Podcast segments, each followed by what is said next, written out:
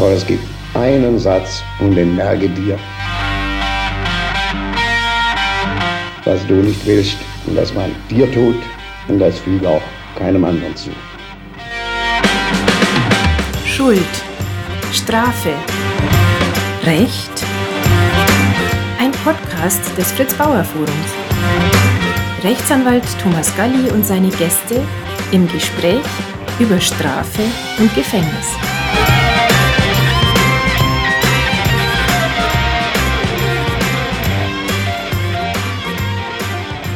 Herzlich willkommen, Maximilian Pollux. Ja, schön, dass ich da sein darf. Ja, ich freue mich, dass wir jetzt auf diese Art und Weise wieder Kontakt haben. Wir haben uns ja an einem ganz äh, besonderen Ort, sagen wir mal, kennengelernt, nämlich in der Justizvollzugsanstalt Straubing. Von wann? Im, dem Mutterschiff. Sagt, sagen, sagt ihr das auch äh, als Inhaftierte? Oder? Ja, also ich denke, jeder Straubinger hat das so ein bisschen das Mutterhaus, das Mutterschiff. Das Mutterhaus, so. ja. Also ja, ja, genau, genau. Endstation. genau. Was, was, was, was man auch gerne immer hört, ist Champions League.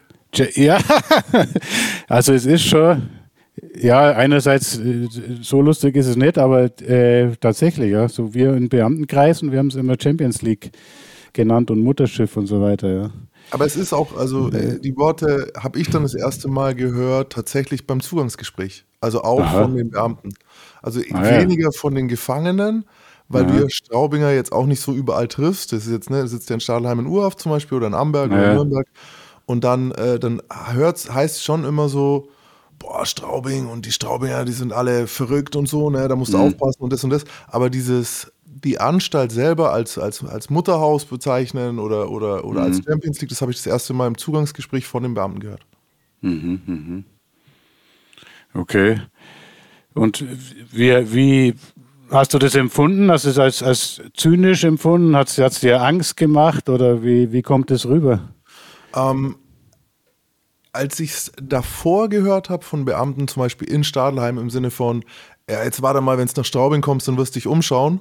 Mhm. Da habe ich es als Herausforderung gesehen. Mhm. Da habe ich es tatsächlich als etwas gesehen, wo ich, ähm, wo ich mir gedacht habe, okay, ich werde es euch zeigen. Also das ist übrigens ein Mechanismus, da muss man sehr, sehr vorsichtig sein. Das wird viel zu oft noch gemacht, sowohl in Schulen als auch im Strafvollzug, dass man äh, versucht mit Angst und mit, mhm. äh, mit Angst eben und Abschreckung dann irgendwie so, so eine Vermeidung zu erzeugen.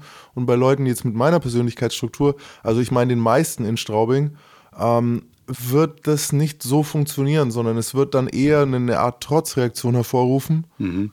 Und ich hatte immer das Gefühl, dass, dass, dass der Satz so, ja, irgendwann wirst du mal im Knast landen und dann siehst du schon, dass das in der Schule, dass das mich schon fast eher herausgefordert hat als äh, abgeschreckt. Und so war es auch mit Straubing. Und als ich dann in Straubing gehört habe, ja, hier bist du in der Champions League, nö, da war ich dann eher äh, stolz. Mhm, mhm. Da gehöre ich auch hin, in die Aha. Champions League. Aha, aha. Ich bin ja kein Regionalligaspieler, habe ich mir gedacht, damals so. Mhm. Und von, von wann bis wann warst du in der JV Straubing? Ich war von 2008 bis 2015.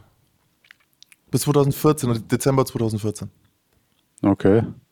Also ich war von 2007 bis 2013, also hat man eine relativ lange Zeit mhm. dann zusammen. Aber ich weiß gar nicht mehr, warst du dann die ganze Zeit, ich war ja für die Abteilung 2 oder für das Haus 2 zuständig. Warst du die ganze Zeit im Haus 2? Ich bin ins Haus 1 rübergekommen später. Ah, rüber. Also ich war so bis 2010 oder 2011 oder so war ich im Haus 2. Mhm. Da habe ich, äh, war ich auf, auf dem ehemaligen Studentengang, auf diesem A, ich glaube A1 mhm. war das oder so, mhm. und äh, habe Telekolleg gemacht. Ja, ja. Aha. So, und da in, in, in, hat er eigentlich ein, also ich glaube, es ist der beste Gang gewesen, den du damals sein konntest, weil wir hatten diese ein bisschen größere Zellen. Mhm. Und durch diese Telekolleg-Geschichte, beziehungsweise diese paar Studenten, die damals noch da waren, die ja da noch an der Uni Hagen studiert hatten, also mhm. Fernuni, ähm, war das immer offen. Ich war den mhm. ganzen Tag offen. Und mhm. Äh, da gab's, da hatten wir, da hatten wir, glaube ich, das erste Mal Kontakt. Da erinnerst du dich bestimmt nicht mehr, weil da ging es nämlich darum, dass ich äh, nicht gearbeitet habe. Mhm. Also ich war auf der einen Seite Arbeitsverweigerer, mhm. also OAEV, also ohne Arbeit eigenes Verschulden, aber gleichzeitig Telekolleg. Mhm. Und dann ging es darum, ob äh, Arbeit äh, Bedingung fürs Telekolleg ist oder nicht. Mhm. Da hatten mhm. wir das erste Mal, ging es da, wurdest du involviert, weil der, der, mhm. der, der, der, im Haus ist, glaube ich, nicht allein entscheidend. Und dann habt ihr entschieden, dass, es, dass ich halt das Telekolleg weitermachen darf, weil ich ja gesagt habe, ich schaffe sonst nicht. So, ne? Also ich brauche die Zeit zum Studieren und ich habe noch nie gearbeitet und kriege das nicht hin. Und dann durfte ich das und hatte so einen sehr, sehr feinen Sonderstatus mal. Sonderstatus. Für zweieinhalb, Ja. drei Jahre. Ja, ja, ich war der Einzige, der da immer rumgelaufen ist. Okay. Aber vielleicht fangen wir nochmal sozusagen ein bisschen, bisschen vorher an, vor der, vor der Haftzeit. Ähm, Ein, weil ein großes Thema ist ja immer natürlich das Schlagwort, kommen wir dann sicher noch dazu, der Resozialisierung. Äh, Und dann ist natürlich auch die Frage, wie, war, wie waren die sozialen Umstände vorher, vor der Haft? Kannst du da ein bisschen was dazu sagen, zu deiner Biografie, zu deinen Lebensumständen, wie du dann in Haft gekommen bist? Also für mich ist das ja eine der interessantesten Fragen. So, der, ich darf ja kurz sagen, oder? Ich habe einen gemeinnützigen Verein gegründet, äh, Sichtweisen e.V. Wir machen Jugendarbeit in ganz Deutschland. Wir haben äh, uns diese Kriminalprävention eben auf die Fla Fla Fahne geschrieben. Und eine der großen Fragen ist natürlich, ähm, kann auch jeder äh, in Anführungszeichen resozialisiert werden und was ist dafür nötig?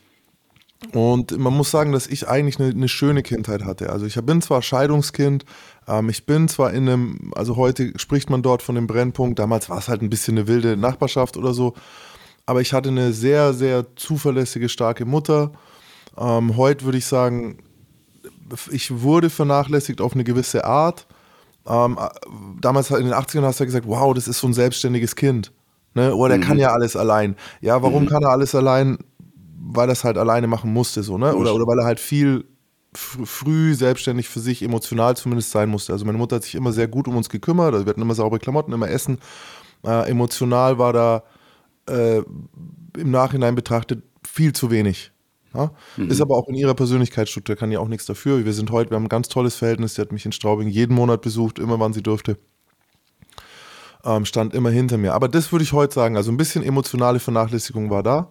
Ähm, fehlende Vaterfigur aufgrund der Scheidung und der neue Stiefvater konnte mein Männerbild nicht wirklich erfüllen so. Ist auch ein ganz toller Mann, selbst äh, sehr fleißiger Mann, aber halt, ich habe was anderes gesucht. Und so ging es auch bei mir los, sodass ich einfach in dieser, diesem Findungsprozess, wer bin ich, wer will ich sein, habe ich mich so entschieden, irgendwie, ich würde gern Pirat sein.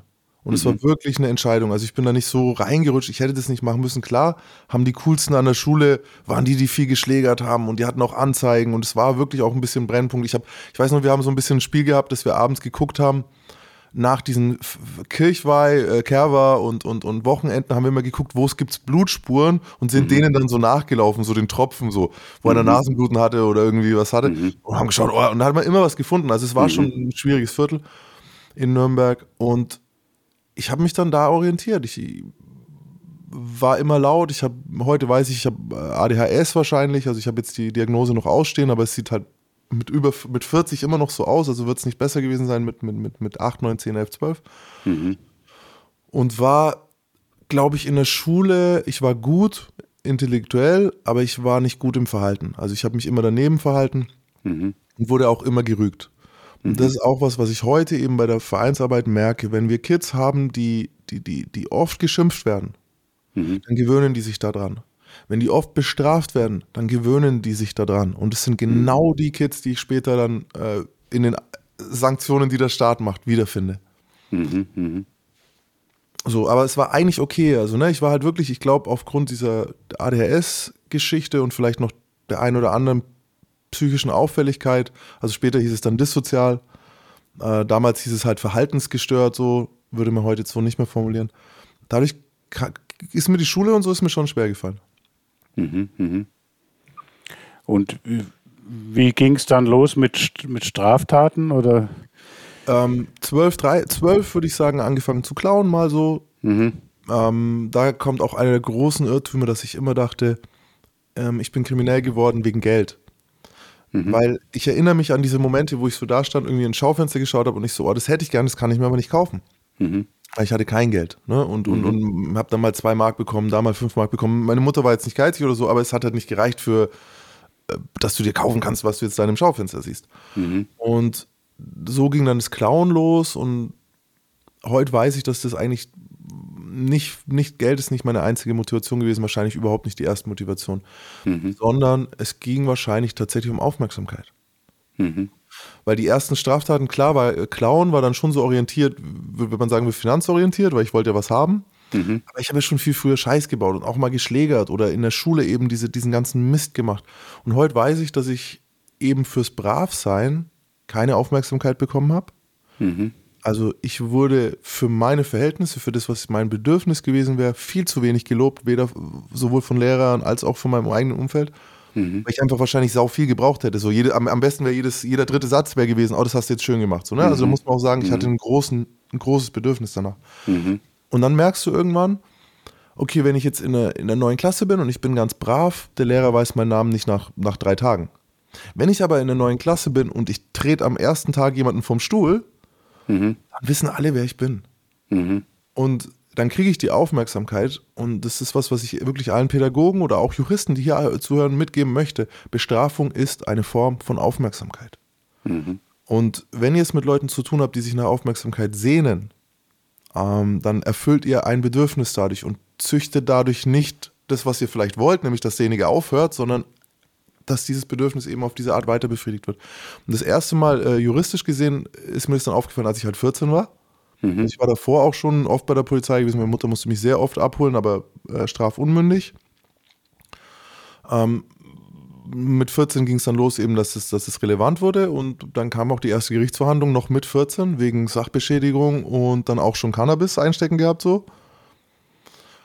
Und dann komme ich auf diese Gerichtsverhandlung und dann ist, meine Eltern haben damals mein Sparbuch geplündert, was ich eigentlich hatte für irgendwann mal einen Führerschein oder so, haben davon mhm. meinen Anwalt bezahlt, meinen ersten eigenen Anwalt, also einen Kollegen von dir bezahlt. Mhm. Äh, und dann komme ich rein und dann sitzt ein Anwalt da neben mir und guckt mich an und fragt, ob es alles in Ordnung ist. Dann gucke ich rüber, da sitzt der Staatsanwalt, ist wegen mir hier und rechts sitzt ein Richter wegen mir hier und äh, da war irgendwie auch noch, ich weiß nicht warum, aber ein, zwei äh, Personen saßen im Zuschauerraum aus irgendeinem, weiß ich nicht, wahrscheinlich Studentinnen oder irgendwas. Mhm. Und dann dachte ich mir, das sind ja auch noch Zuschauer, sind auch noch wegen mir hier. Und jetzt sag mir, wie kann ein Kind mit einem Aufmerksamkeitsdefizit mehr Aufmerksamkeit bekommen als bei einer Gerichtsverhandlung? Mhm. Jugendgerichtshilfe mhm. kommt auch noch vorbei, redet über mich, eine Viertelstunde erzählt sie, wer ich bin und was ich so mache. Und ich war fasziniert. Mhm. Mhm. Ja. Mhm. Und dann angefixt sozusagen. Angefixt. Ja, ja. Also ich ja, weiß ja. nicht so, dass ich mir gedacht habe, ich brauche die nächste Gerichtsverhandlung, weil gleichzeitig hast du jetzt Schiss davor, aber das sind so diese Prozesse, die eben unbewusst ablaufen naja.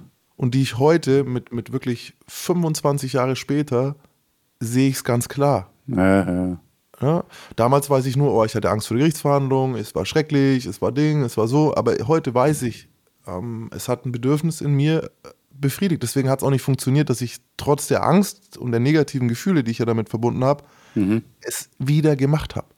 Mhm.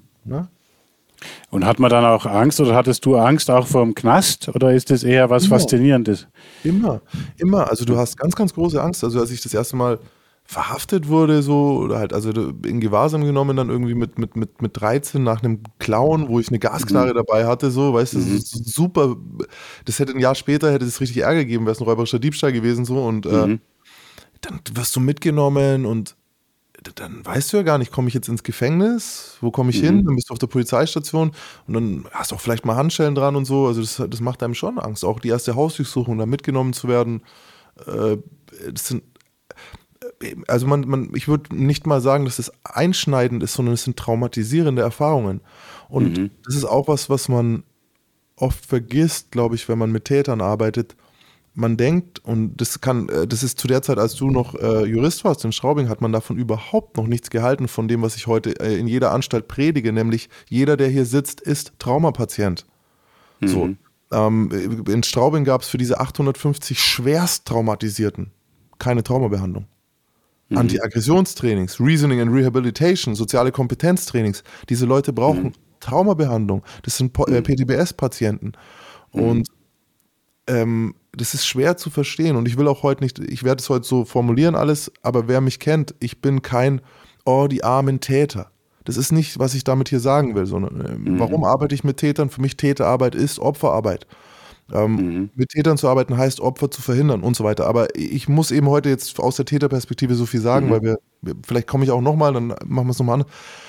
Aber worauf ich hinaus will, ein Täter kann traumatisiert werden, sogar wenn er Täter ist. Also ich mache einen Raub Und in mhm. dem Moment, wo ich den Raub mache, wo ich den Plan, wo ich die Knarre habe, wo ich äh, darüber nachdenke, ob ich erschossen werde, wenn ich in die aus der Bank rauskomme, bin ich, traumatisiere ich mich selbst. Ähm, mhm. Ähm, natürlich gleichzeitig auch andere Leute mit, brauchen wir nicht reden, das ist sogar viel mhm. schlimmer, aber die mhm. Folgen sind ähnlich. Mhm. Und äh, wenn ich heute sowas höre, warum habe ich heute noch, also ich, ich mache, äh, wenn du jetzt, es passiert was, wenn ich Handschellen dran kriege, ist es wie ein, ein, Trigger, ich würde sofort in einen bestimmten Modus gehen, ich kriege sofort ein mhm. bestimmtes Gefühl. Warum reagiere ich heute noch auf Klopfgeräusche? Warum reagiere ich heute noch so stark auf die Polizei? Warum reagiere ich mittlerweile auf einen bayerischen Dialekt? Das sind mhm. ja alles Dinge, ne? Also, ja. Mhm. Und da ging es dann eigentlich schon los, also mit diesen Momenten Verhaftungen, Hausdurchsuchungen, ähm, äh, bei der Polizei auf eine gewisse Art behandelt werden. Ähm, und was man in der Zeit macht, was ich sehr früh gemacht habe, ist, ich bin in die Opferrolle gegangen. Ich habe dann mhm. eben gesagt, ja, ihr macht es mit mir. Mhm. Ihr verhaftet mich, ihr seid böse zu mir, ihr sperrt mich ein. Und äh, dadurch auch wieder ein Faktor, der dazu führt, dass die Leute sich nicht ändern, weil wenn ich denke, ich bin Opfer, kann ich ja nichts mhm. dagegen tun, brauche ich mich nicht ändern. Mhm. Es, wird ja, es wird ja mit mir gemacht. Und ähm, ja, so war das bei mir. Mhm.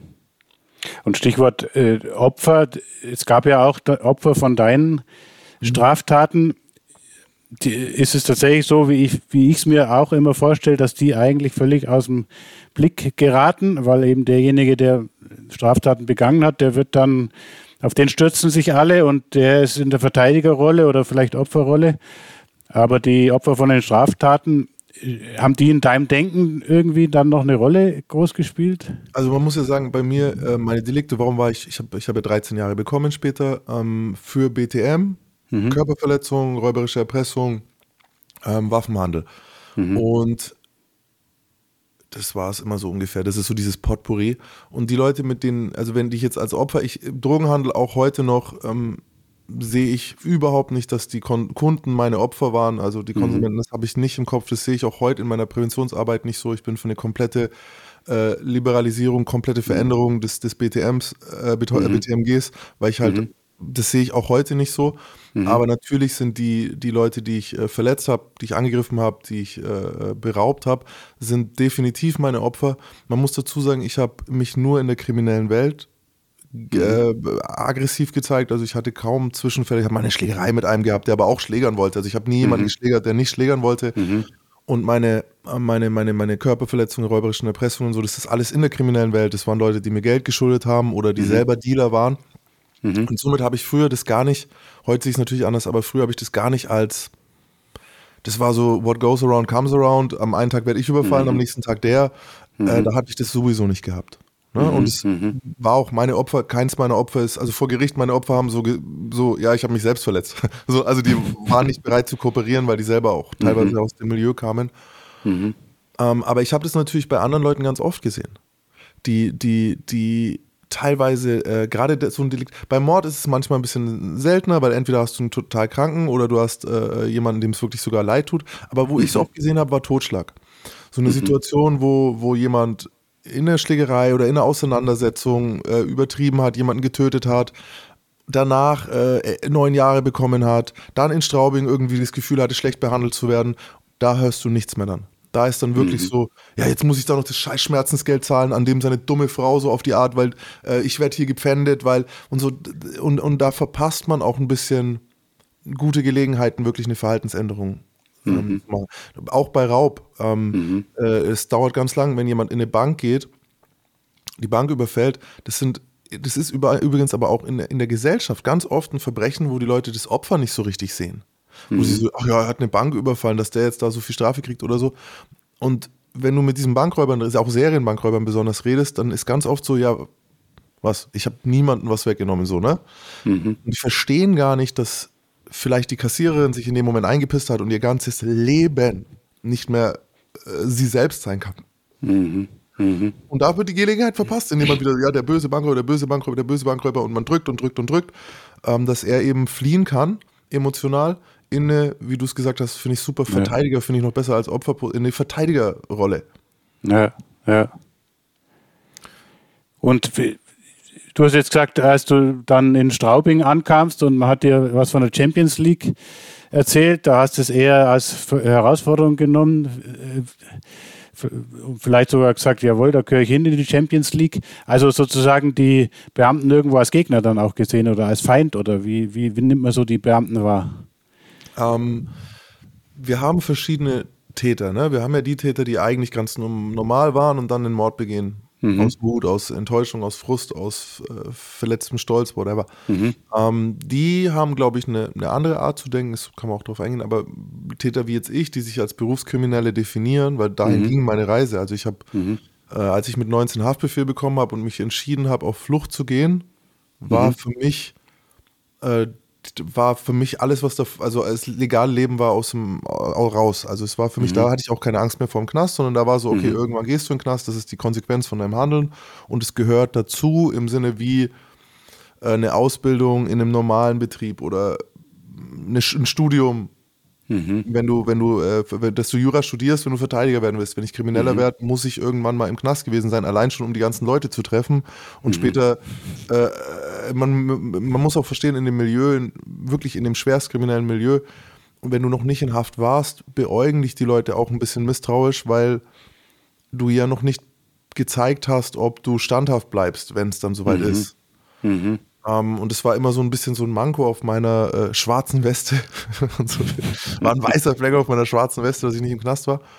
Mhm. Und äh, als ich dann in die Verhandlung hatte und auch mich entschieden habe, eben nicht auszusagen, das ist ja auch wieder eine Entscheidung. So, mhm. ne? Ähm, ich hätte vier Jahre, viereinhalb Jahre bekommen, wenn ich ein, ein Lebensgeständnis gemacht hätte. Der Deal war mhm. da. Ich hätte einen 64er mhm. bekommen. Der Deal war da. Mhm. Äh, und so habe ich 13 Jahre bekommen. Mhm. Es war ja eine Entscheidung gegen ein Leben draußen und für ein Leben im Milieu. Mhm. Und insofern, als ich die, also schon vorher, schon in der Urhaft, in der Urhaft war es aber eher noch ein bisschen spielerischer, aber spätestens in Straubing, dann war das für mich ganz klar, das hier ist Kriegsgefangenschaft, ihr seid der Feind. So. Mhm.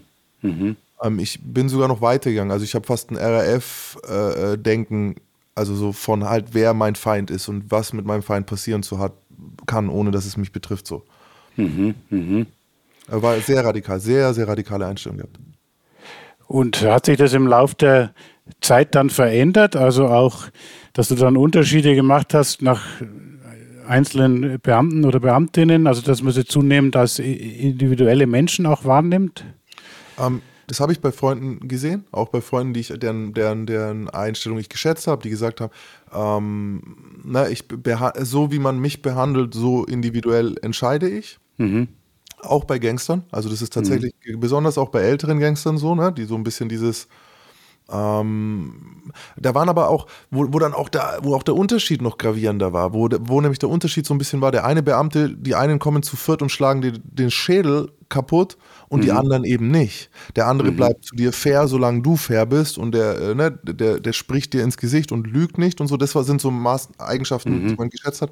Aber desto ähm, weniger Gewalt, glaube ich, im Strafvollzug gab, also das ist so diese Entwicklung, desto weniger gewalttätig auch die Beamten waren, desto mhm. mehr sind diese Grenzen so ein bisschen verschwommen.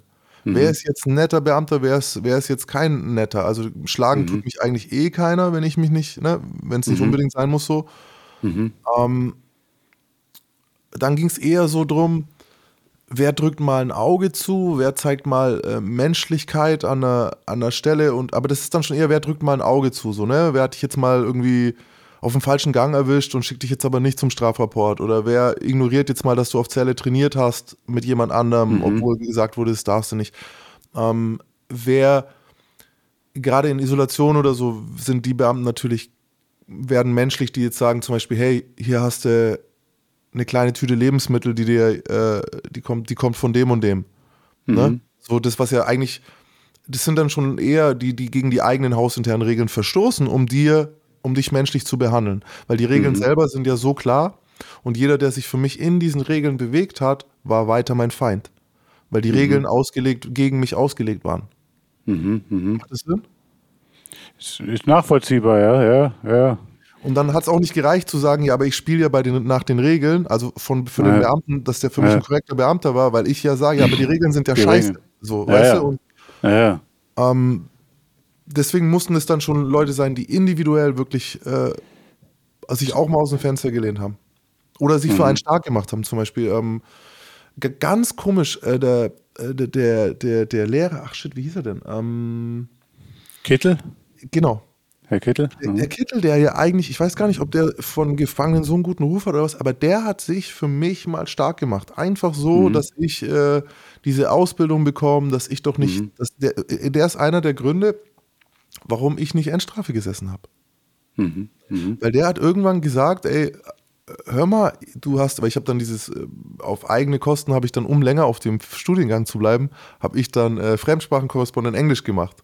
Habe das dann selber bezahlt und war dann irgendwie, und dann war der bei der Prüfung damals dabei, da kam eine Prüferin von draußen und dem hat es gefallen und der hat danach dafür gesorgt, dass ich Bürokaufmann werden darf. Mit meiner Akte, mit meinem äh, frisch aus der Absonderung, hey, du darfst Bürokaufmann werden. Die im Betrieb waren so, wie, wir wollen sie eigentlich nicht, aber der Hitler hat sie gebürgt, sie kriegen diese Chance.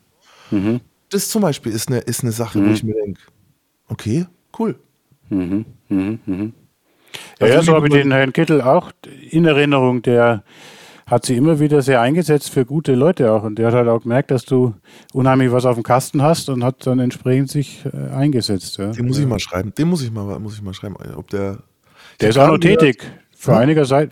Der ist auch noch in, äh, tätig in, der, in, in Straubing, ja. Okay, dann schreibe ich dir mal. Ja, ja. Ich habe nämlich gerade eben, dadurch, dass jetzt äh, ein gemeinsamer Bekannter auch äh, entlassen wurde, nämlich der Benedikt Todd, der hat mir ein bisschen was erzählt, wie mein, äh, äh, mein, mein, mein, ich will jetzt nicht Ruhm oder was, aber hier dieses, dass ich dieses bisschen Bekanntheit, äh, dieses Internet-Fame, äh, wie das in Straubing bei den Beamten nämlich wahrgenommen wurde. Und die sind äh, doch sehr, ja, sie finden es scheiße. Die finden scheiße. Sie finden es sehr scheiße. Ja, das ist auch ein interessanter Punkt, da werde ich später eh noch drauf kommen, aber vielleicht können wir es jetzt besprechen. Also genau, also das, was du erreicht hast, ist ja unheimlich viel. Deine Videos schauen äh, teilweise Hunderttausende oder Millionen oder mehr Leute an. Du hast eine unheimliche Reichweite, du bewirkst sehr viel. Also bessere Resozialisierung geht gar nicht. Du tust viel gegen Kriminalität, engagierst dich mit deinem Verein und, und, und.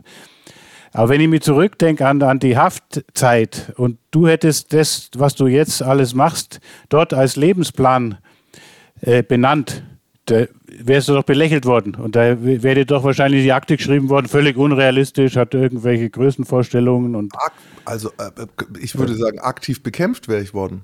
ja.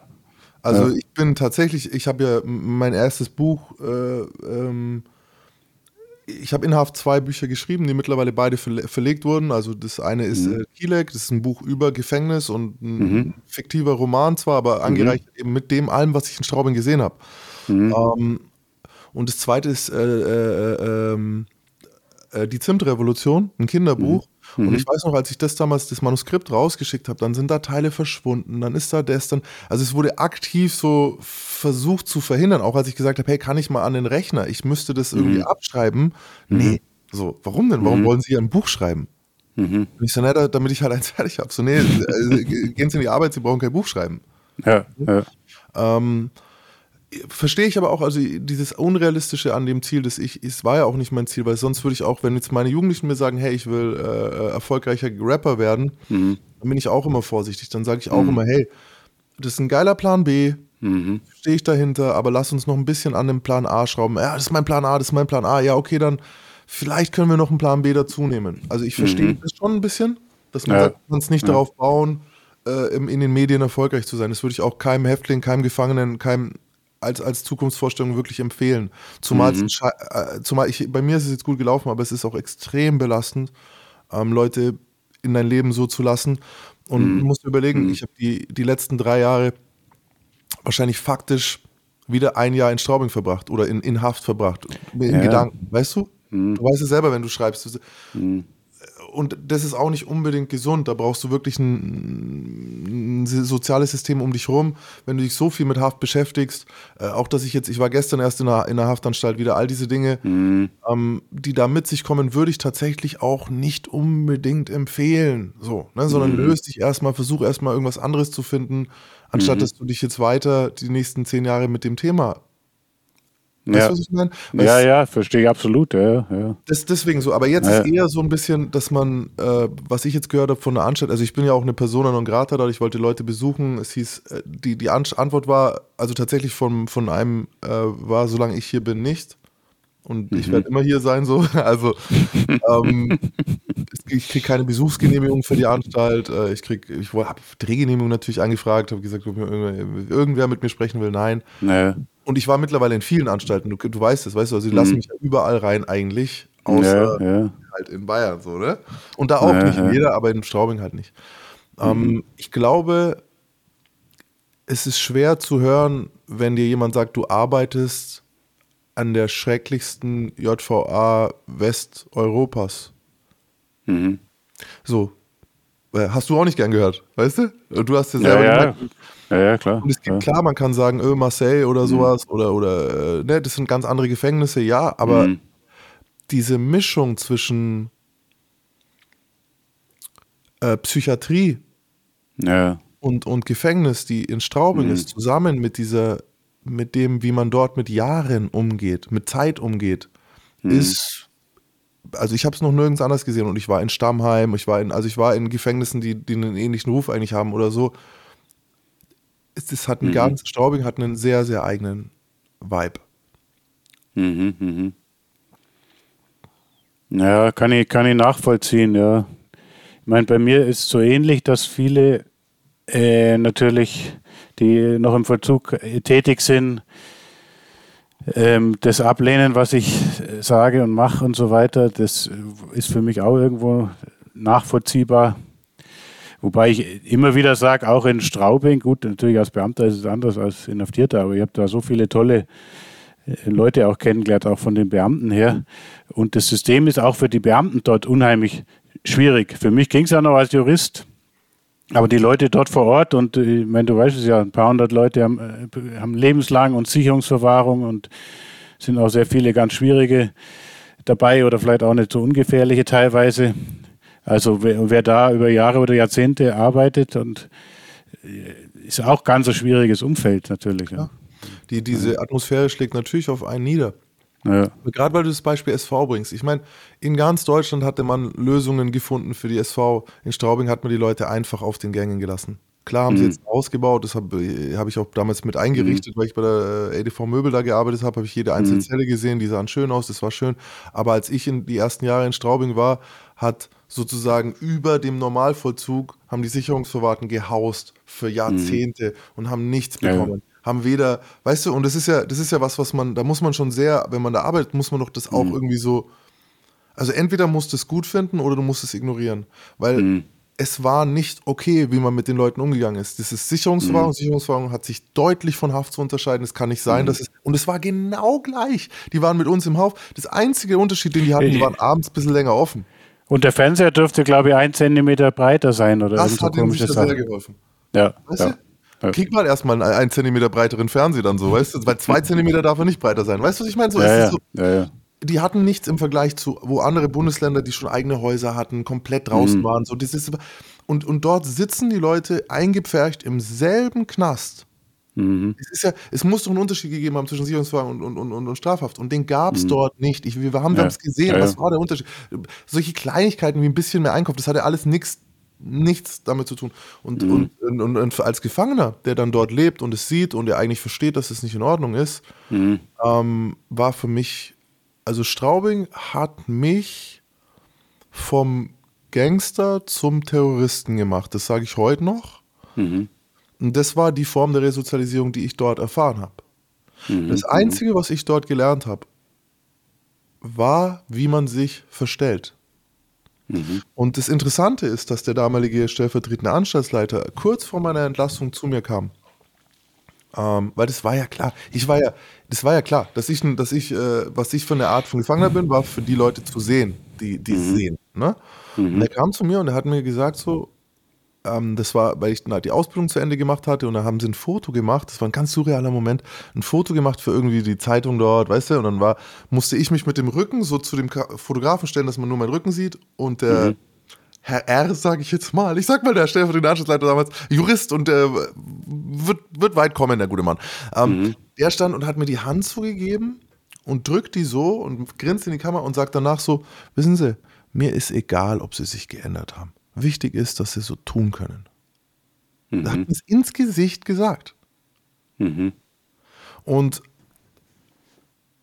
äh, das, wenn das, das, wenn das Resozialisierung ist, dann Mhm. hab haben sie es geschafft halt. So, ne? Weil du einfach irgendwann lernst, okay, warte mal, wie lange halte ich aus, halt mich zu verstellen? Und Mhm. das liegt aber nicht nur an Straubing, das liegt an ganz, ganz vielen Dingen. Ich bin ja auch oft in, in, in 64ern, äh, Maßregelvollzug, solche Geschichte, dass ich da mal mit dem Personal reden darf in manchen Anstalten, äh, kleine Fortbildungen mache.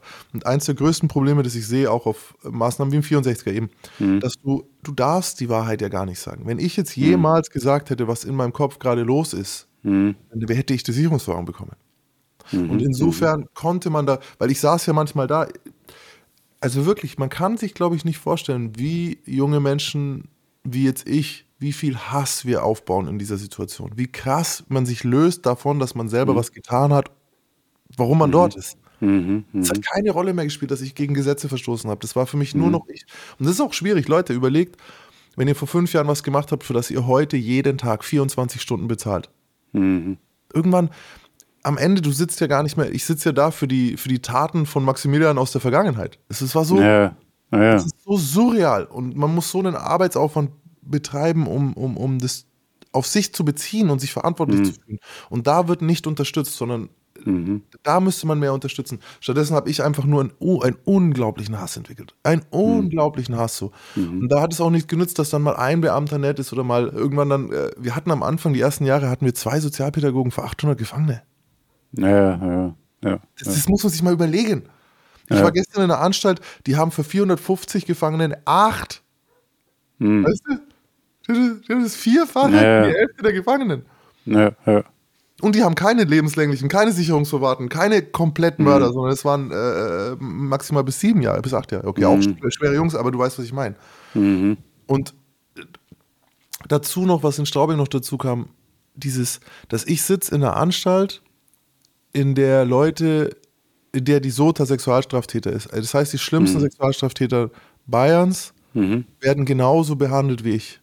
Mhm. Und da gab es so Kleinigkeiten, wie zum Beispiel dieses Pornografieverbot, dass du halt Mhm. keine Pornografie haben darfst. Als, aber da gibt es keine Jugendlichen, also warum eigentlich nicht? Mhm. Und das wurde ja intern begründet mit der, mit der SOTA, Mhm. dass man gesagt hat, so, ey, äh, wir haben das mal probiert, das, was die mit der Pornografie, die schneiden die Köpfe aus, kleben Kinderköpfe drauf, das wollen wir nicht. Mhm. Ähm, warum muss dann ich zehn Jahre lang bestraft werden, wenn ich ein Bild von einer nackten Frau habe? Weil, wenn Mhm. dann was bei mir gefunden wird, weil ja doch immer wieder mal was reinkommt oder so, dann Mhm. bist du zum Strafrapport, dann musste ich mich vor einen erwachsenen Mann stellen und wurde dafür gerügt.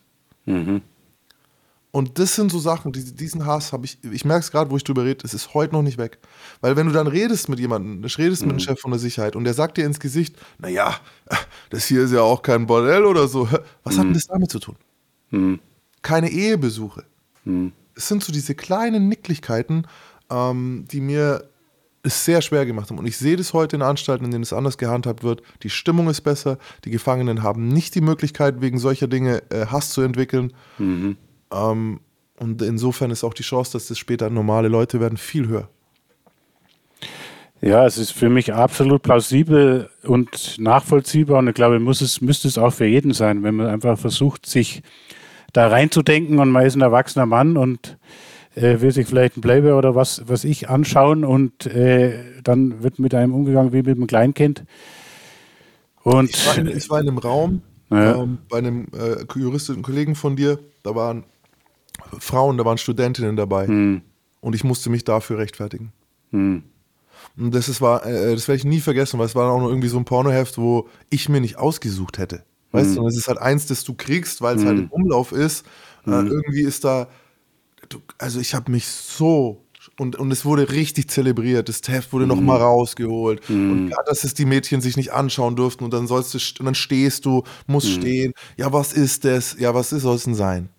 Wo haben sie denn her? Ja, sage ich Ihnen nicht. Ja, und dann, dann kriegst du irgendwie zwei Wochen äh, äh, Freizeit, äh, Einkaufssperre oder irgendwas, weißt du? Ich denke so, ey, weißt du, das war wirklich, und, und äh, für alle nochmal, wir haben alle was angestellt, die wir dort sind. Also die Täter haben alle was getan. Und ich verstehe, jeder, der jetzt sagt, ja, da erst macht er einen Raub und macht das und dann beschwert er sich. Ähm, vielleicht ganz kurz, wenn ihr euch an Gesetze halten wollt oder wenn es euch um, um, um das ums Durchsetzen von Gesetzen geht, es heißt Freiheitsstrafe. Dort steht nicht, behandelt die Leute währenddessen schlecht. Das mhm. muss nicht sein. Das ist eine Entscheidung, die wir als Gesellschaft irgendwie getroffen haben, dass wir sagen, na gut, Strafe soll auch wehtun und so weiter. Aber wir haben schon oft falsche Entscheidungen als Gesellschaft getroffen. Und was ist mir wichtiger? Ich, ich selber lebe heute auch nach dem Prinzip, wenn mir jemand Unrecht tut, will ich den auch nicht mehr persönlich bestrafen, wie ich es früher getan habe. So früher war mhm. ja, äh, ich komme aus einer Welt, wo man Selbstjustiz, wenn jemand bei mir eingebrochen wäre, hätte ich den Tod sehen wollen. Mhm. Das ist heute nicht mehr so. Mhm. Es ist nicht mehr so, weil ich davon nichts habe. Mir tut es nicht gut, wenn Vergeltung an Leuten geübt wird. Und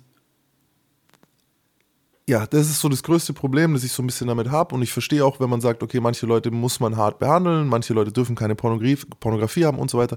Dann musst du die aber halt trennen von denen, bei denen es geht. Mhm. Fertig. Und ich glaube, da haben wir ja einen ganz ähnlichen Ansatz, dass wir sagen, es gibt Menschen, die, die, die nicht heraus können oder die halt nicht mhm. an andere ran können. Das sind sehr, mhm. sehr wenige. Mhm.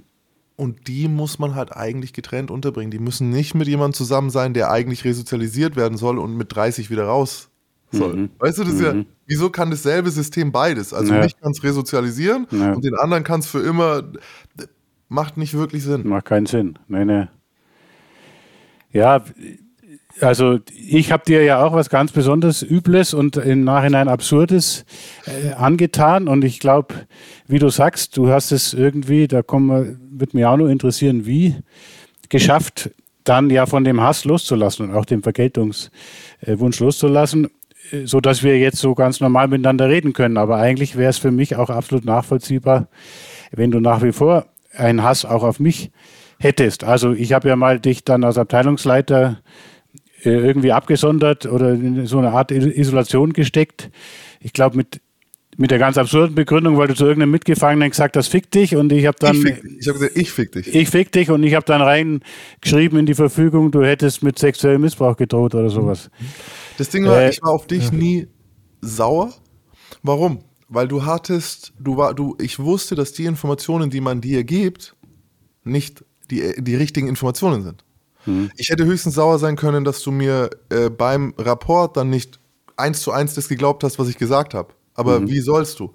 Du bekommst mhm. von der Sicherheit einen Bericht. Ähm, ich weiß ja auch nicht, ob ich den je ganz eingesehen habe oder ob es da noch mehr Seiten gibt, die man eben nicht einsieht oder ob es mhm. auch noch mhm. eine persönliche Einschätzung dazu gibt. Weil mhm. was in dem Bericht stand, war schon schlimm genug. Da stand nämlich drin, äh, der Gefangene Pollux gehört zu einer Gruppe junger Gefangene, die andere Gefangene einschüchtern, ähm, ähm, erpressen. Es geht dabei um die Verteilung von Tabletten und Drogen, was mhm. ein sehr, was absolut nicht gestimmt hat, aber mhm. na, so, also ich habe nie, mhm. ich habe ich habe meine Schmerztabletten einem Typen weitergegeben, ja, aber dafür habe ich keinen Ne, ich habe ja auch genug Scheiß gebaut, das stimmt also mhm. schon. Man kann auch sagen, dass es stimmt. Mhm. Und dann so, es ist äh, äh, bei einer Gelegenheit wurde ein Gefangener äh, mit, äh, mit Vergewaltigung bedroht und es ist davon auszugehen, dass aus diesem Personenkreis weitere erhebliche Straftaten zu erwarten sind. Mhm. Gegen die Sicherheit und Selbstbestimmung der, der Gefangenen. Mhm. So, das mhm. ist das, was du kriegst als Jurist. Mhm. Was sollst du jetzt sagen? Ja. Jetzt, jetzt, sagst du, naja, ähm, für eine Anzeige nach draußen reicht es nicht, weil ne, ist irgendwie ja noch nicht so. Aber für was es definitiv reicht, ist ähm, den auf 19.3, also abzusondern von den anderen. Mhm. Mhm. Ähm, da bin ich dir nicht böse. Mhm. Ich war auch, da bin ich dir nicht böse. Ich bin auch komischerweise, ich bin auch meinem, meinem Richter, der mir die 13 Jahre nicht gegeben hat, böse. Ich bin den Cops böse, die damals Beweise gefälscht haben, Beweise unterdrückt haben, teilweise nicht richtig weitergegeben. Ich bin der Staatsanwaltschaft böse, die nur diese eine Seite vorgetragen hat. Mhm. Ähm, weil die Staatsanwaltschaft sollte eigentlich genauso rausgeben, was mich entlastet. Und das haben sie nicht mhm. gemacht. Mhm. Ähm, und so ist es da auch. Wenn die Sicherheit vernünftig gearbeitet hätte, dann hätten die nämlich dazu gesagt, ja, aber der Junge von diesem ganzen Personenkreis, in dem super aggressive Leute sind, ist eine der Stimmen der Vernunft. Das wussten die nämlich auch, weil mit mir konnte man mhm. immer reden. Mhm. Weißt, ich habe nie, äh, ich hätte, wenn ich, wenn ich das gewusst hätte, was damals mit Andreas passiert ist, äh, äh wenn ich vorher gewusst hätte, dass, die, dass, dass der Streit so eskaliert, dass sie den umbringen wollen, mhm. hätte ich mich, ich hätte das, wir hätten das vielleicht sogar verhindern können, weil wir eigentlich solche Leute waren, die sowas nicht zugelassen haben. Ich habe mhm. nie zugelassen, dass jemand Schwaches äh, äh belästigt wurde. Ich habe nie zugelassen, dass jemand äh, sexuell missbraucht wurde. Ich habe nie zugelassen, dass jemand Älteres nur aufgrund seines Alters schlecht behandelt wurde und so mhm. weiter. Ich habe mhm. mein Zeug geteilt mit denen, die nichts hatten. Und das weiß die Sicherheit ja alles auch.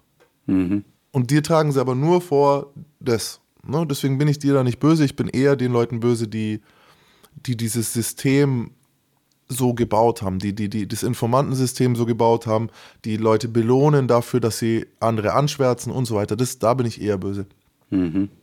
Deswegen muss ich dir da gar keine Verzeihung. Äh, Im Gegenteil, ich habe mich sehr gefreut, weil ich einfach, ich wollte, ich wollte einfach deinen Beschluss. Vor allem, weil ja, das können wir jetzt ja auch nochmal kurz sagen, dass mhm. der einzige Rechtsstreit ist, den ich je gewonnen habe gegen, gegen irgendwie, den, wo der Staat involviert war, weil ich habe damals Widerspruch eingelegt. Äh, genau. Äh, 100, 109er. 109er. und habe damals äh, vom, äh, vom, vom Amtsgericht Regensburg. genau, also Landgericht, Strafvollstreckungskammer, Landgericht genau. Regensburg beim, beim Amtsgericht Straubing, genau. Die haben äh, mir damals Recht gegeben. Haben Recht gegeben, genau. Und insofern äh, war ich. Äh, war das, aber die haben dann also festgestellt, dass diese Absonderung, ich weiß nicht, wie lang es war, ein paar drei Monate, Monate, drei Monate, dass das rechtswidrig gewesen ist. Genau. Hat mir aber hinterher auch nicht so viel genützt. Das wäre jetzt die Frage, was hast du dann davon gehabt? Nee, das Ding war ja, also es ging ja so los. Dieser Beschluss, der kam und da kannst den Schuh kannst du dir anziehen, da hast du nämlich wirklich reingeschrieben, ich hätte einen Mitgefangenen mit, äh, äh mit ich weiß nicht mehr, ob sexuellem Missbrauch oder Vergewaltigung mhm. oder sowas bedroht. Mhm. mhm. Ähm, und ich habe dann gesagt, okay, diesen Beschluss nehme ich so nicht an, ich bin ab jetzt im Hungerstreik. Mhm. Und im Hungerstreik sind damals noch aus einem anderen Haus, ist es noch äh, äh, der Daniel und der Jay sind dann auch noch in den Hungerstreik gegangen und haben das sozusagen so ein bisschen unterstützt. Und dann wird es immer hässlich für die Anstalt, weil dann muss man mhm. immer äh, sich rechtfertigen. Mhm. Und nach elf Tagen, ich glaube entweder am elften oder am zwölften Tag, kam dann äh, ein neuer Beschluss. Mhm. Und in dem neuen Beschluss stand dasselbe drin. Ich gehöre zu dieser Gruppe von Gefangenen, die andere unterdrücken und so weiter. Es ist von Gewalttaten ausgehend, aber dieser eine Satz stand nicht mehr drin. Mhm. Und ohne diesen Satz war der Beschluss nicht mehr haltbar. Mhm. Und das ist ja dann das, was an die Strafvollstreckungskammer gegangen ist. So, also warte mal, mhm. warum habt ihr den abgesondert? Ja, mhm. ne? Und ohne den Satz macht, hat die Absonderung keinen Sinn mehr gemacht. Aha. Und äh, insofern, als, als der Satz raus war, hat auch mein Anwalt mir schon geschrieben, so, du kriegst recht. Ne, mhm. Da steht nichts drin. Und ab mhm. dann saß ich eigentlich relativ entspannt so. Weil mhm. du musst ja verstehen, es ist ja auch nicht bei Leuten wie mir, ich hatte jetzt nicht Angst vor der Absonderung, ich sitze sitz bequem, ich sitze auch länger. Mhm. Bloß, wenn das so losgeht, heißt es ja nicht, dass es nach drei Monaten vorbei ist. Ja. Dann werden es sechs, dann werden es neun, dann wird es ja. ein Jahr, äh, dann verrutscht dir irgendwas, dann besitzt du auf der Sicherheitsabteilung, darfst dann irgendwann mal in Hofgang, aber dann wieder nicht mhm. mehr und so, hast vor allem deine ganzen Sachen nicht. Auf diese mhm. Sicherheitsabteilung wirst du ja runterreglementiert, du hast ja mhm. viel weniger Zeug als auf deinem normalen Haftraum. Mhm. Keine Poster, die Briefe dürfen nicht so da, also darf, man darf nicht so viel Zeug haben. Mhm. Und du hast jeden Tag äh, äh, äh eine Zellenkontrolle im Grunde. Und auf mhm. dem Gang zu sein für eine längere Periode wäre mir halt sehr unangenehm gewesen. Deswegen, als ich wusste, okay, der Beschluss ist nicht haltbar, habe ich mir schon gedacht, ah, okay, wahrscheinlich dauert es nicht so lang. Okay. Und vielleicht eine Absonderung für die Menschen, die sich weniger auskennen jetzt mit der Haft, heißt konkret, du hast kaum Kontakt zu anderen Inhaftierten, du darfst nicht an Freizeitveranstaltungen teilnehmen. Genau, also es, die, die, der, der, die, es gibt Unterschied Isolation. Isolation heißt in Straubing, da gibt es so Schwalbennester, das sind so Zellen, die sind komplett abgesondert, da ist man ganz alleine, da ist mhm. man 24 Stunden allein, äh, mhm. macht den Aufgang alleine und alles andere. Und Absonderung heißt, man kommt auf einen Gang äh, mit anderen abgesonderten Gefangenen und man hat dort ähm, eben normalerweise 23 Stunden auch zu, hat aber mhm. die Stunde Hofgang gemeinsam mit den anderen Gefangenen. Mhm. Und das ist schon ein Unterschied. Also das macht mhm. viel aus, weil in der Stunde Hofgang kannst du dann auch mal sagen, hey, kannst du mir morgen äh, eine Zeitschrift mitbringen oder ey, kannst du mir morgen Feuerzeug mitbringen oder und dann kannst du so ein bisschen, du bist nicht, also es ist ein großer Unterschied zur wirklichen Isolation. Ähm, der größte, das größte Problem in der Absonderung ist tatsächlich, dass du diesen Status hast als, als, als Sicherheitsgefährdung und dadurch halt diese, das Schlimmste, äh, eine der schlimmsten Sachen für Gefangene sind Zellenkontrollen einfach. Das nervt tierisch. Ne? Mhm. Das gibt es auch nicht umsonst draußen einen Hausdurchsuchungsbefehl dafür, der muss mhm. richtig Das kann in Haft eben jederzeit einfach passieren. Mhm. Und der Turnus ist, glaube ich, in einer normalen Zelle, wenn du normaler Gefangener bist, dann hast du das alle einmal im Monat manchmal nur, weißt du? Wenn du ein bisschen mehr im Fokus stehst, hast du es einmal in der Woche und dort hast du es halt echt täglich. Mhm. Und das ist, äh, das, das, ist so der größte Unterschied. Und dass natürlich die Leute, die abgesondert sind, auch alle eigene Charaktere sind. Also wer wird abgesondert? Das sind entweder Leute, die nur Scheiße bauen mhm. oder Leute, die aus Schutzgründen abgesondert werden müssen. Mhm. Das ist kein schöner Gang. Also. Kein schöner Gang und ja trotzdem äh, ziemlich krass, wenn man sich das vorstellt. 23 Stunden eingesperrt, mhm. eine Stunde dann zusammen mit den anderen. die eher schwierige Charaktere sind und das über Monate oder länger mit ungewissem Ausgang. Wenn du noch einen Hungerstreik machst. Und Hungerstreik auch noch. Also das ist schon krass und glaube ich, muss man sich immer wieder bewusst machen, was das mit Menschen eigentlich macht oder machen kann. Ist, umso erstaunlicher ist es, wie du da wirklich rausgekommen bist und wie du heute dastehst. Wie war denn das am Ende der Haft? War es immer noch so dein Bild? Das sind die eher die Feinde oder die? Ähm, es gab dann schon noch, äh, sagen wir so, am Ende ging es nochmal äh, tatsächlich hoch. Ich hatte dann wirklich so ein, zwei Jahre in denen ich mich einfach, äh, ich habe mich rausgezogen aus allen kriminellen Sachen. Das darf man mhm. auch nicht vergessen. Ich war ja ein krimineller Gefangener. Also ich habe innen drin auch weiter Scheiß gebaut. So, ne? Ich war ja nicht brav. Und ich habe mich auch nicht an die Regeln halten wollen. Dann die letzten zwei Jahre habe ich dann eben gesagt, okay, ich mache diese Ausbildung. Wenn ich die Ausbildung schaffe, werde ich entlassen, hieß es. Und äh, bei mir ging es ja um, ob 13 Jahre oder 9, ist schon ein guter Unterschied so. Mhm. Und dann kam noch mal diese Phase, als ich gemerkt habe, ich werde nicht entlassen. Als mein Zweidrittel äh, nicht genehmigt wurde. Mhm. Und ich so, aha, okay, was ist das jetzt so? Ne? Warum werde ich jetzt doch nicht entlassen? Und dann, ja, das dauert halt noch, aber jetzt kann es dann jeden Tag soweit sein und dann das und dann das.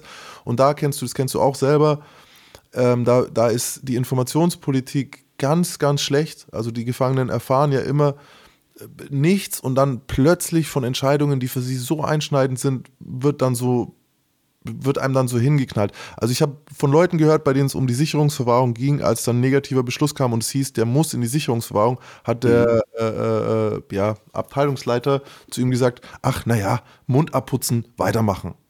Mhm. Und in so einem Moment will ich, das ist, weißt du, zu mir hat mal einer gesagt, und das ist der Moment, das war auch auf dem Entlassungsgang schon einer der netteren Beamten, und das ist mein Problem, das war einer, der mich nie, nie belästigt hat, nie mich richtig mhm. schlecht behandelt hat aber ich sitze seit neun Jahren in Haft. Mhm. Ich, mein Besuch kommt nicht, beziehungsweise ich trenne mich gerade von einer, mit, von einer Freundin, die kurz vorher mit mir zusammengekommen ist, weil sie gedacht hat, ich werde entlassen. Sie merkt, ich werde doch nicht entlassen. Sie kriegt Angst, sie trennt sich von mir. Also es ist ein krasser mhm. Prozess. Ja, ich bin an einem, mhm. ähm, ich bin, ich war kurz davor, Amok zu laufen, so wirklich. Das ist mhm. mein Geisteszustand. Und dann stehe mhm. ich im Büro und sage, ey, können wir nicht irgendwie, kann ich nicht bitte anrufen? Mhm. Dann schaut mich der Beamte an und sagt, anrufen? Nee, das geht nicht. Schreiben es halt eine E-Mail. Weißt du? Und der Beamte mhm. neben ihm lacht. Mhm. Und du stehst da. Ich habe noch nie in meinem Leben eine E-Mail geschrieben, weil ich hier seit neun Jahren sitze. So, mhm. Davor habe ich das nicht, wusste ich nicht, wem ich eine hätte schreiben sollen. Mhm. Und so ein Spruch, den der, den vielleicht auch ein anderer Gefangener einfach nimmt, mhm. ohne und dann selber sagt, Mensch, irgendwie, das ist, ich nehme das dem heute noch übel. So richtig, richtig mhm. übel. So, ich, so, so übel, dass ich wirklich würde das gerne, ich würde gerne diesen Schmerz transportieren, den ich in dem Moment gefühlt habe. Mhm. Und das ist, ist nebenbei passiert. Also eine der schlimmsten Sprüche, mhm. die ich Haft bekommen habe, war ein Witz nebenher. Mhm. Da, kam, da war ich dann am Schluss war ich wieder sehr angespannt. Sehr, sehr, sehr angespannt. Mhm. Nur ich muss sagen, ich habe eine viel bessere Impulskontrolle gehabt mit 31 als mit 21. Mhm. So, und, und Dinge, die ich, ich werde mit 19, werde ich dem ins Gesicht gesprungen halt. Mhm. Dann, das kann man schon auch sagen, ne? habe ich ja auch in Haft gelernt. Also wenn man irgendwie sagen will, das war ein Learning, das ich dort gemacht habe, ja.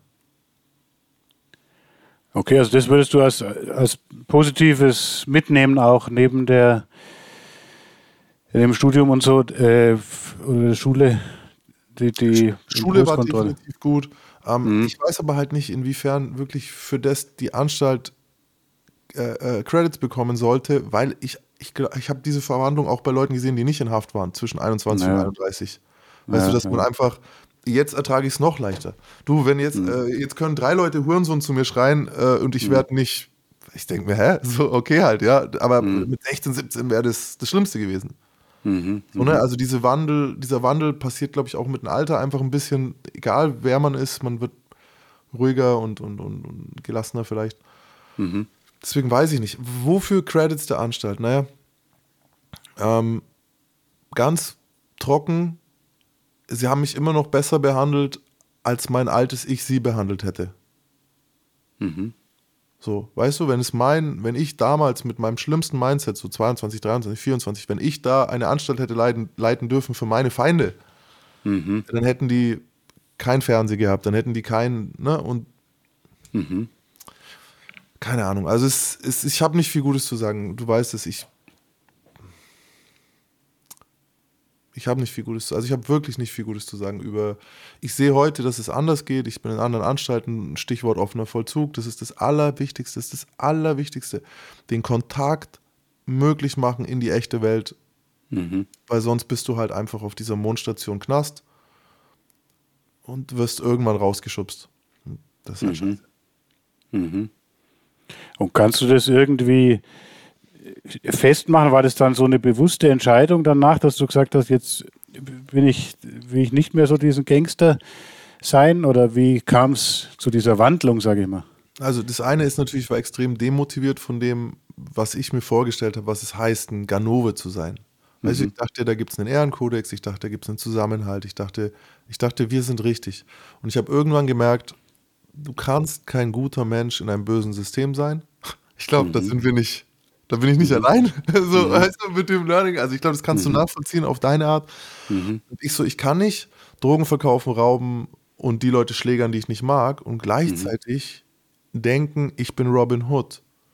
Denn bleiben wir bei diesem mythologischen Beispiel Robin Hood nicht jeder von der Helfer, der Gehilfen des Sheriffs von, Sheriff von Nottinghams hat verdient, getötet zu werden mit Pfeil und Bogen mhm. oder hat verdient, mhm. angegriffen zu werden, während er hier diese Box mhm. voll Gold transportiert, die dem mhm. selber gar nicht gehört.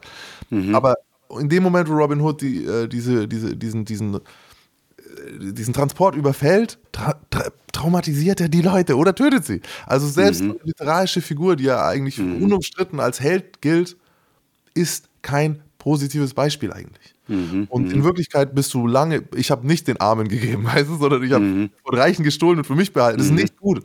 Und mhm. insofern irgendwann musste ich mir eingestehen, ey, ich bin kein guter Typ. Ich bin mhm. kein guter Mensch. Auch äh, was ich mir im Knast immer gedacht habe, ja, ich helfe denen, ich helfe denen, ich bin trotzdem Arschloch. Und das war ähm, hart, hartes Eingeständnis. Und dann ging es natürlich darum, wie, was ist denn ein guter Mensch? Und da bin ich heute viel mehr dran, als, als ich es damals war. Und es hieß vor allem, keine Straftaten zu begehen. Mhm.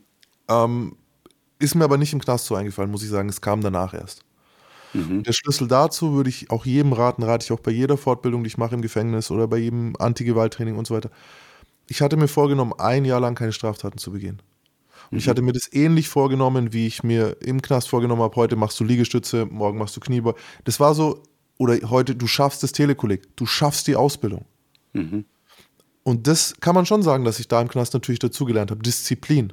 Aber mhm. das war auch nicht der Knast, der es mir gelernt hat, sondern ich mhm. mir selber in diesem Setting, weil das Setting sich dafür natürlich anbietet, wenn man stark genug mhm. oder wenn man sich darauf fokussiert. Mhm. Da wäre vielleicht was, dass man in die Richtung die Leute mehr unterstützen würde, auch, ne? In, mhm. die, in, den Sachen, wo sie schon Disziplin zeigen, zum Beispiel. Und diese Disziplin hat mir geholfen, weil ich habe mir fest vorgenommen, ein Jahr keine Straftat zu begehen. Mhm. Und in diesem einen Jahr waren tausend Angebote, tausend Möglichkeiten, Scheiße zu machen, tausend Fehler, die ich hätte machen können. Mhm. Und ich habe aber gleichzeitig auch zum Beispiel meine Frau kennengelernt. Weil wenn mhm. du keine Straftaten begehst, musst du ja was anderes machen. Mhm. Und dann habe ich meine Frau kennengelernt. Die hat gesagt danach auch, ey, du brauchst es nicht, ich will dich so, wie du bist. Und ich so, aber so bin ich gar nicht. Ich tue gerade nur so. Weißt du, ich tue nur ein Jahr so. Ich, ich will danach, danach mal ich Raum. So, ich werde Drogendealer wieder. Ich mach's klüger. Und mhm dieses Jahr hat mich aber dann entfernt. Das zwingt dich dann auch, dich von den Leuten zu lösen, zu denen du normal zurückgehen würdest, weil mhm. ich habe geschafft. Also, das ist wirklich der Schlüssel gewesen. Nicht das, was die Anstalt hören will, ich mache das nie wieder. Das ist nämlich eine Lüge. Jeder, mhm. der sagt, ich mache etwas nie wieder, es ist mhm. in einem Therapiesetting sehr bedenklich eigentlich, aber sie mhm. erwarten es ja von einem. Naja. Ähm, stattdessen macht euch selber einen Zeitraum, in dem ihr euch versprecht, das nicht zu tun mhm. keinen Scheiß zu bauen. Und dann werdet ihr sehen, was alles in der Zeit passieren kann. Dann wachsen mhm. andere Dinge. Mhm. Und bei mir war es ein Jahr. Dann war, danach habe ich auch noch ein, zwei Mal Scheiße gebaut. Braucht man nicht reden. So, ich hatte dann nochmal, ich hätte dann wieder erwischt, weil, aber das hat sich dann schlecht angefühlt. Mhm. Mhm. Du weißt, hier mal jemandem helfen, Ecstasy, und dann ich so, boah, eigentlich, boah, das war gerade so ekelhaft, so, ich, ich, ne, ich kann jetzt auch, ich möchte auch nicht mehr ins Gefängnis und so. Dann plötzlich mhm. wurde mir das bewusst. Mhm. Nicht, ich bin hier zu Hause, sondern ich möchte da gar nicht zurück. Mhm, Aber mhm. dazu habe ich dieses Jahr gebraucht. Und das war, mhm. glaube ich, der Schlüssel. Mhm. Und heute hilfst du eben vielen Menschen, dass sie selber das vielleicht auch schaffen. Also du gibst den Schlüssel irgendwie weiter für diejenigen natürlich, die ihn annehmen wollen und annehmen können. Kannst du das noch ein bisschen schildern, was du genau machst äh, oder was ihr auch macht mit dem Verein Sichtweisen e.V.? Also ich selber mache ja natürlich so die, die ganze Öffentlichkeitsarbeit, Jugendarbeit, Interviews wie das heute, ähm, Podcasts, äh, wo ich versuche halt realistisch Kriminalität abzubilden, nicht so mhm. wie man es aus Filmen oder aus Rapmusik oder so kennt, sondern mhm. einfach realistisch so. Kriminalität heißt, du schadest allen Leuten um dich rum und dir selbst. Mhm. Fertig. Das mhm. muss irgendwann, wird es so sein, wenn du es runterbrichst, mhm. bist du ein Waldbrand. Mhm. Ähm, je egoistischer du bist, desto länger kannst du es durchziehen, aber irgendwann kommst du an einen Punkt, wo beide Entscheidungen falsch sind, die du treffen kannst. Alle Entscheidungen mhm. sind schlecht, alles ist dumm. Mhm. Fertig. Es ist die dunkle mhm. Seite der Macht. Das zu mhm. erklären ist der eine Teil. Dann haben wir die Sichtweisen. Ähm, gemeinnütziger Verein macht Jugendarbeit, Primärprävention in Schulen, Jugendgruppen, wo aber auch Leute sind, die nie kriminell werden. Ne? Mhm. Wirklich an, alle erreichst und über Aufklärung ein bisschen versuchst zu zeigen, was, wo die Reise hingeht, wenn man es anders macht. Mhm. Und dann gibt es aber diesen sekundären Bereich, wo man wirklich mit Leuten arbeitet, die bereits Täter sind. Mhm. Um, ähm, und da geht es jetzt für mich vor allem darum, wenn ich in der Schule bin, wie, äh, im Knast bin wie gestern, wo die waren zwischen 21 und 27 so, mhm. da geht es darum, guckt mal, bin ich, bin ich ein Mann, mit dem ihr euch identifizieren könnt, ja oder nein? Wenn ich da ein Ja kriege, ist schon mal sehr gut. Weil die Leute, die mir gesagt haben, lass doch die Finger von Drogen, lass doch die Finger von Kriminalität, mach doch nicht so, das klappt doch nicht, waren immer Leute, mit denen ich mich nicht identifizieren habe können. Mhm. Weil ich mit 14 schon straffällig war. Mir hat man mhm. mit 14 schon gesagt, du kannst kein Sozialarbeiter werden. Mhm. Später hat man mir gesagt, du kannst kein Richter werden, du kannst kein Polizist werden, du kannst kein Anwalt werden, ich kann kein Jurist werden, ich kann kein Beamter werden. Also was soll ich von dem Beamten annehmen? Mhm. So, ne? Und deswegen Uh, you can't be what you can't see ist so ein bisschen der Ansatz dahinter und wir wollen zeigen, du kannst ein cooler Erwachsener sein, ohne ein Arschloch zu sein. Du kannst mhm. uh, ein erfolgreicher Mensch sein, ohne kriminell zu sein. Du kannst ein glücklicher Mensch sein, ohne, uh, auch wenn du dich löst von den Leuten und von dem, was dich jetzt gerade hält. So. Das ist so die, die, die Funktion, die ich da habe. Und die Sichtweisen selber haben ein breites Netz aufgebaut. Wir, wir, wir machen, führen jeden Tag Angehörigengespräche. Wir machen die online in ganz Deutschland, Österreich, Schweiz, überall, wo Leute sich melden. Da melden sich vor allem erstmal die Angehörigen, die sagen, ey, ich glaube, mein Sohn verkauft Drogen, ich habe 2000 Euro bei dem gefunden, wie kann das sein so, ne? Oder äh, äh, ich habe Angst vor meinem Sohn oder ähm, meine Tochter ist mit einem Jungen zusammen, der jetzt in den Knast gekommen ist und will sich nicht trennen, was auch immer. Solche Geschichten. Ähm, und die Leute melden sich, wir, wir versuchen zu helfen. Wir haben Selbsthilfegruppen aufgebaut, wir machen Elternarbeit, wir machen Arbeit mit Sozialpädagogen, ich mache Schulungen, wir machen Schulungen auch fürs Personal in Einrichtungen, einfach zu sagen, hey, guck mal, nur weil der sich gerade so und so verhält, heißt es nicht, also hier ist vielleicht die Motivation dahinter. Und das jetzt mittlerweile, ja, es, es ist ganz erfolgreich. Also wir haben mittlerweile sechs, sechs Mitarbeiter und einen ganz großen Pool an Ehrenamtlichen. Das ist ein gutes Gefühl. Ja, glaube ich. Und ich finde es wirklich absolut bewundernswert, was du und was ihr da äh, macht und eine höchst, höchst sinnvolle ähm, Tätigkeit. Also ich kann allen absolut empfehlen, auch deinen YouTube-Kanal und deine Podcasts zu abonnieren und äh, sich anzuschauen, anzuhören. Das äh, ist sehr, sehr lehrreich und äh, ich würde mir eben auch wünschen, dass äh, wir haben vorher auch ein bisschen darüber geredet, in den Bundesländern gibt es äh, schon große Unterschiede auch, was den Strafvollzug angeht. Und du hast jetzt erzählt, auch in Straubingen und so weiter, lässt man dich nicht rein. Ich würde mir da wünschen, dass man sich auch da viel mehr öffnet, weil du bist eben ein Experte und der aber seine Kenntnisse und sein Können im Anführungsstrichen guten Sinne äh, einsetzt. Und es wäre fatal oder ist auch ein Armutszeugnis für ein System, wenn man das nicht auch nutzt und mit, mit einbindet. Und so wie ich dich erlebe, du bist jemand, mit dem man absolut reden kann, der höchst reflektiert ist, der auch Kritik annehmen kann, aber auch berechtigte Kritik gibt. Und das muss man erst recht eigentlich von einem Justizsystem erwarten, dass da auch die Leute sagen, okay, das und das läuft bei uns schlecht oder falsch oder das hat die und die Folgen. Warum stellt man sich dem nicht und äh, versucht, das irgendwo aufzuarbeiten? Das finde ich ganz fatal und schade. Du, ich habe gerade eine Staffel gemacht äh, äh, beim Podcast, den habe ich bei Podimo. Das sind zwölf Folgen Unschuldig im Knast. Und da ist mhm. mir aufgefallen, dass mein Mindset so war, ich konnte mir nicht vorstellen, dass Leute unschuldig sind, weil ich immer so schuldig war. Das konnte ich mir gar nicht richtig vorstellen, dass es unschuldige Menschen gibt, ne, bla bla. Aber da habe ich mal gesehen, wie sehr sich das Justizsystem sträubt, einen Fehler einzuge- einzugestehen. Ja, nicht genau. nur, wie sie aktiv Leute wie mich bekämpfen, weil das habe ich auch immer irgendwo so verstanden. Ich so, ja, ich würde es, ich würde euch auch, ich bekämpfe euch ja auch. So, ne? Das ist so, wir sind Gegner, wir stehen auf verschiedenen Seiten, so, das war mein altes Ding. Aber dass du dann so siehst, okay, warte mal, der ist einfach nicht, das war nicht so. Weißt du, man muss es sehen eigentlich, man muss es sehen. Äh, Ganz Carmen Kamper ist auch so ein Fall, wo sie jemanden eingesperrt haben, äh, Becker hieß der damals, wo heute der Staatsanwalt noch sagt, 30 Jahre später, ja, der war es ja. Nee, war er nicht.